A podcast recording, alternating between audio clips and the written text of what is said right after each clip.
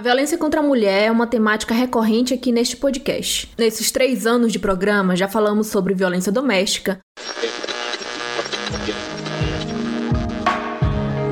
Oito mulheres apanharam no Brasil durante a pandemia do novo coronavírus. Em números absolutos, foram mais de 4 milhões de mulheres que foram agredidas fisicamente com tapas, socos ou chutes. Segundo o relatório Visível e Invisível, a vitimização de mulheres no Brasil, divulgado em 2021 pelo Fórum Brasileiro de Segurança Pública. Feminicídio, mulher, a gente tá em todos os crimes dessa sociedade. Hoje em dia eu não consigo mais enxergar nenhum crime contra a mulher que não, só um, que nenhum crime que seja contra a mulher que seja que não tenha o menosprezo. Ataques virtuais. Algumas plataformas que garantem que você mande nudes de maneira mais é, mais segura. E aí vocês falaram lá do da marca d'água, né? Tem um, um aplicativo chamado. E até outros crimes que atravessam todas essas temáticas. Até porque sabemos que a violência contra a mulher vem carregada de outras características, como racismo, sexismo, dependência financeira e situações que perpetuam o estado de vulnerabilidade das vítimas e faz com que elas estejam mais suscetíveis a determinados crimes. Ainda assim, esse é um assunto que infelizmente não se esgota. Cotidianamente nos deparamos com notícias difíceis de digerir, de mulheres sendo violentadas e mortas dentro de suas casas ou em vias públicas.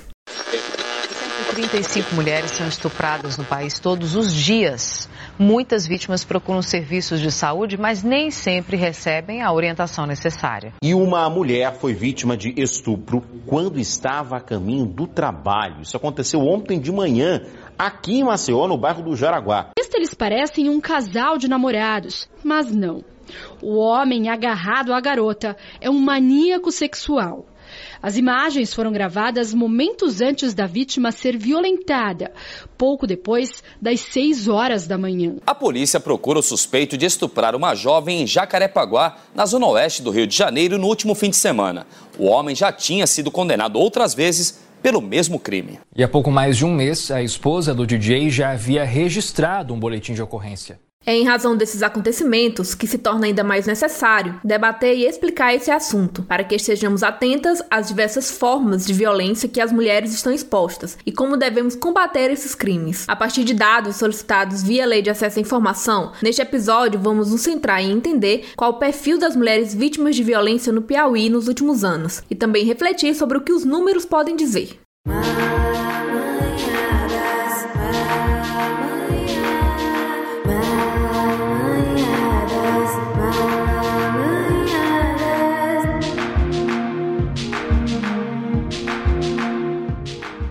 Agora sim, vamos iniciar do começo. Bem-vindos ao Malamanhadas, eu sou Aldenora Cavalcante. Se você é ouvinte assíduo do nosso podcast, já percebeu que este episódio está diferente dos outros programas que produzimos por aqui. Esse é um episódio extra que surgiu da formação feita dentro do Programa de Jornalismo de Dados de Segurança Pública, ofertado pelo Instituto Sou da Paz, uma organização não governamental que atua há 20 anos para reduzir a violência no Brasil e preservar vidas. A partir do curso, solicitamos por meio da Lei de Acesso à Informação dados dos registros de violência contra contra a mulher ocorridos em todo o Piauí nos últimos anos. E quem vai nos acompanhar nessa análise para que consigamos compreender todo o contexto que envolve a temática é Marcela Barbosa, socióloga, professora e pesquisadora da área de violência de gênero. Para começar, Marcela compartilha com a gente em que pé está o debate da violência contra as mulheres no Brasil.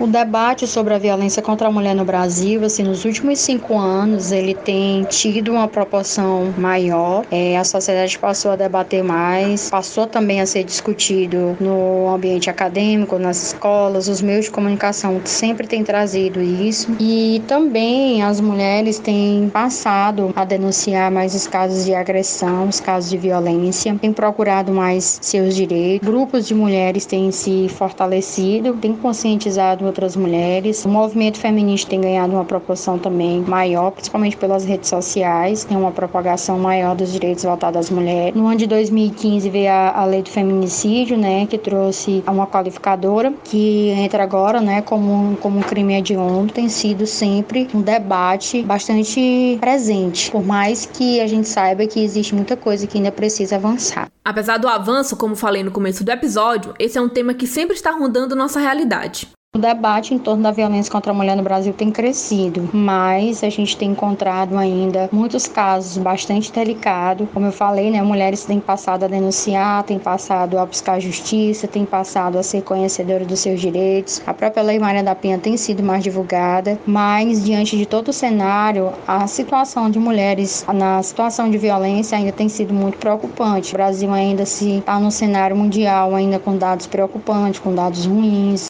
Os dados ruins que a pesquisadora Marcela Barbosa quer dizer é que no Brasil, uma em cada quatro mulheres acima de 16 anos afirmaram ter sofrido alguma forma de violência recente ainda durante a pandemia da Covid-19, o que corresponde a cerca de 17 milhões de mulheres. Essas informações reafirmam uma certeza muito dura, a de que ainda é difícil ser mulher no Brasil, e elas constam no estudo Visível e Invisível A Vitimização de Mulheres no Brasil, divulgado em 2021 pelo Fórum Brasileiro de Segurança Pública, que você pode acessar nas referências colocadas na descrição deste episódio.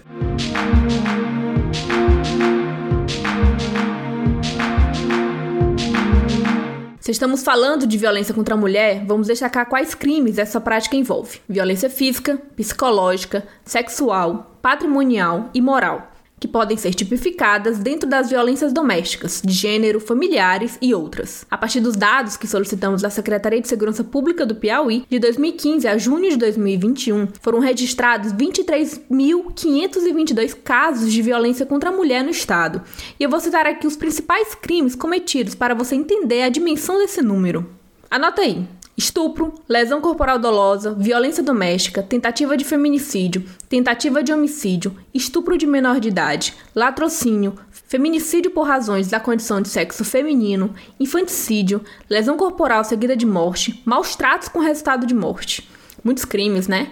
A maioria deles aconteceram nas cidades do interior do estado. Com mais precisão, foram 14.008 casos fora da capital, o que corresponde a 59,5% do total. Desses crimes, o mais cometido nesse período de 2015 a junho de 2021 foi de violência doméstica, com mais de 20 mil casos registrados, o que corresponde a 87% do total. E se estamos falando de maioria, quando analisamos o local de ocorrência dos casos e falamos de mortes violentas intencionais, dos 382 casos que incluem estupro, homicídio doloso, infanticídio, lesão corporal seguida de morte e maus tratos com resultado de morte, a maioria dos casos ocorreu dentro de casa, e o ano com mais casos registrados foi em 2015, foram 66 do total. Mas se considerarmos o vínculo do criminoso com as vítimas, dado que só começou a ser identificado pela Secretaria de Segurança Pública somente em 2018, os maiores registros se centralizam na figura de companheiros, namorados, ex-companheiros e familiares, como filhos e mães, o que demonstra que a violência está no ambiente em que mais gostaria gostaríamos que fosse de proteção e acolhimento, nosso lar.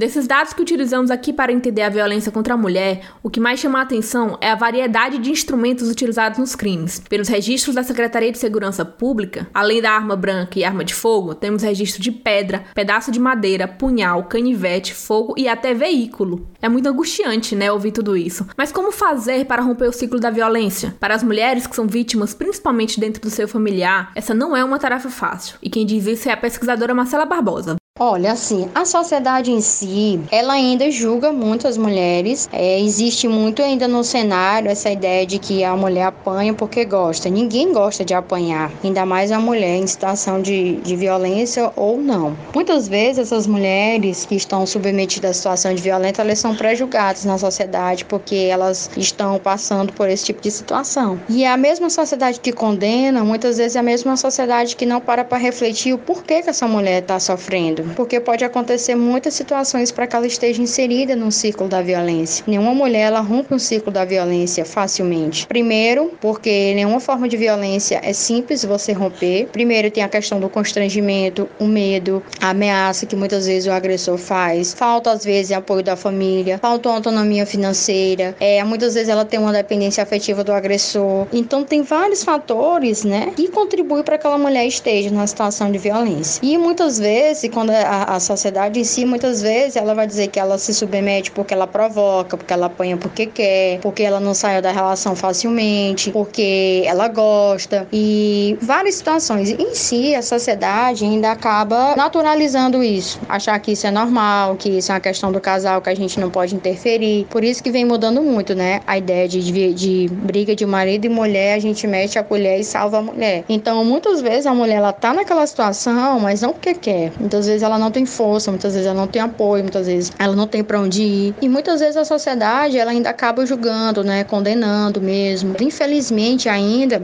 no Brasil, a gente ainda ouve muito esse discurso de que a vítima é a culpada, que ela poderia ter evitado, como se atos de violência pudesse é, justificar, pudesse ser justificado, ou melhor. Ainda vivemos um país, ainda é um país que o sexismo também é forte, o machismo. Claro que não é toda a sociedade, mas a gente sabe e vê cotidianamente ações que levam a isso, que os discursos é, mostram muito bem isso, né? Não estou dizendo que a mulher ela não que é intocável, que ninguém pode falar, não é isso. É no sentido de que muitas vezes ela é culpabilizada por aquilo que ela sofre, como muitas vezes ela não é a culpada, muitas vezes ela está naquele relacionamento porque ela não tem força para sair e aí é que o Estado e a sociedade entram para ajudar.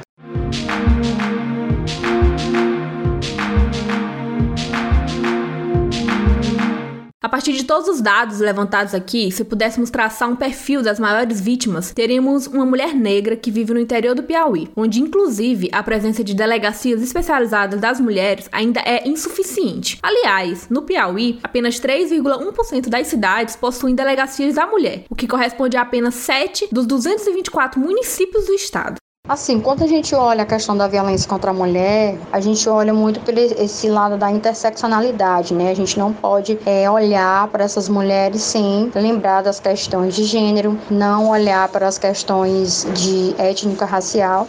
Quando a socióloga Marcela Barbosa afirma que devemos considerar a interseccionalidade entre gênero e raça quando falamos de violência contra a mulher, é porque as mulheres negras estão mais suscetíveis a sofrerem violências. E aqui eu vou dar a fala novamente para a Marcela, para ela explicar por que esse olhar é tão importante. E as mulheres negras, elas acabam em situação de maior vulnerabilidade social. É, se a gente for considerar o nosso processo histórico-social, nós vamos ver que o Brasil é um país escravocrata, nós tivemos em média 350 anos de escravidão. É, as mulheres em si, elas foram educadas para ser diferente, né? Ou seja, nós tivemos uma educação sexista, os homens foram educados de uma forma, as mulheres de outra, as mulheres foram educadas mais para o lar, para a maternidade, para os espaços mesmo da, da casa, né? E as mulheres negras também não foram diferentes, né? Nós tivemos mais as mulheres negras historicamente ocupando mais cargos de trabalhos mais subalternos, mulheres que foram escravas, muitas foram abusadas, né, sexualmente. E, então, diante de todo esse cenário, ele reflete muito ainda no contexto atual, né? Hoje nós temos poucas mulheres negras que ocupam liderança, cargos de poder, né? E isso ainda tem sido muito difícil. Então é importante a gente considerar a, a interseccionalidade, que a gente não pode analisar as questões de gênero sem considerar as questões étnica, racial e as questões de classe, porque as mulheres também negras, elas ainda economicamente, elas ainda estão na desvantagem, não só as mulheres, os homens também. E tudo isso vem contribuindo, né, para desvantagem, para desigualdade que é uma situação que a gente precisa problematizar, trazer à, tona. Não que as mulheres negras, os homens negros sejam é, na, conta, na condição de vítimas e de coitadinho, não é isso. É questão mesmo de ter sido um povo que foi excluído, que foi é, explorado e um povo que ainda é merecedor de atenção e merecedor de oportunidades. E essas mulheres também, negras, elas são as mulheres que estão mais em situação de violência, são as mulheres que também estão nos números também delicados de feminicídio e de assédio. E é importante a gente dizer, como eu já falei, que a violência ela acontece em todas as esferas, né? Todas as classes sociais. Mas as mulheres negras, elas ainda estão numa situação de vulnerabilidade bastante intensa.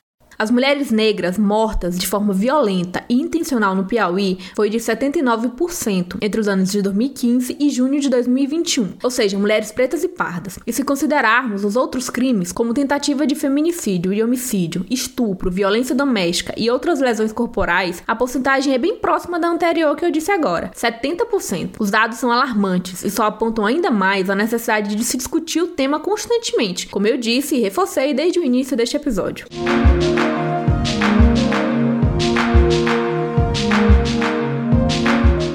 Os dados que solicitamos exclusivamente para este episódio demonstram o que infelizmente já sabemos. As mulheres, em especial as mulheres negras, estão expostas a violências diversas no nosso país. E por isso precisamos estar constantemente em alerta. Falando em alerta, caso você se sinta em uma situação de violência, procure uma rede de apoio e proteção. E claro, denuncie. Essas denúncias de violência contra a mulher podem ser feitas por meio de registro de ocorrência nas delegacias especializadas, delegacias gerais ou por meio de boletim de ocorrência online. Além disso, a vítima também pode fazer uso da central de atendimento à mulher pelo número 180 ou ligando para a Polícia Militar pelo 190 e também utilizando o aplicativo Salve Maria. Não se esqueça, em caso de violência, procure ajuda.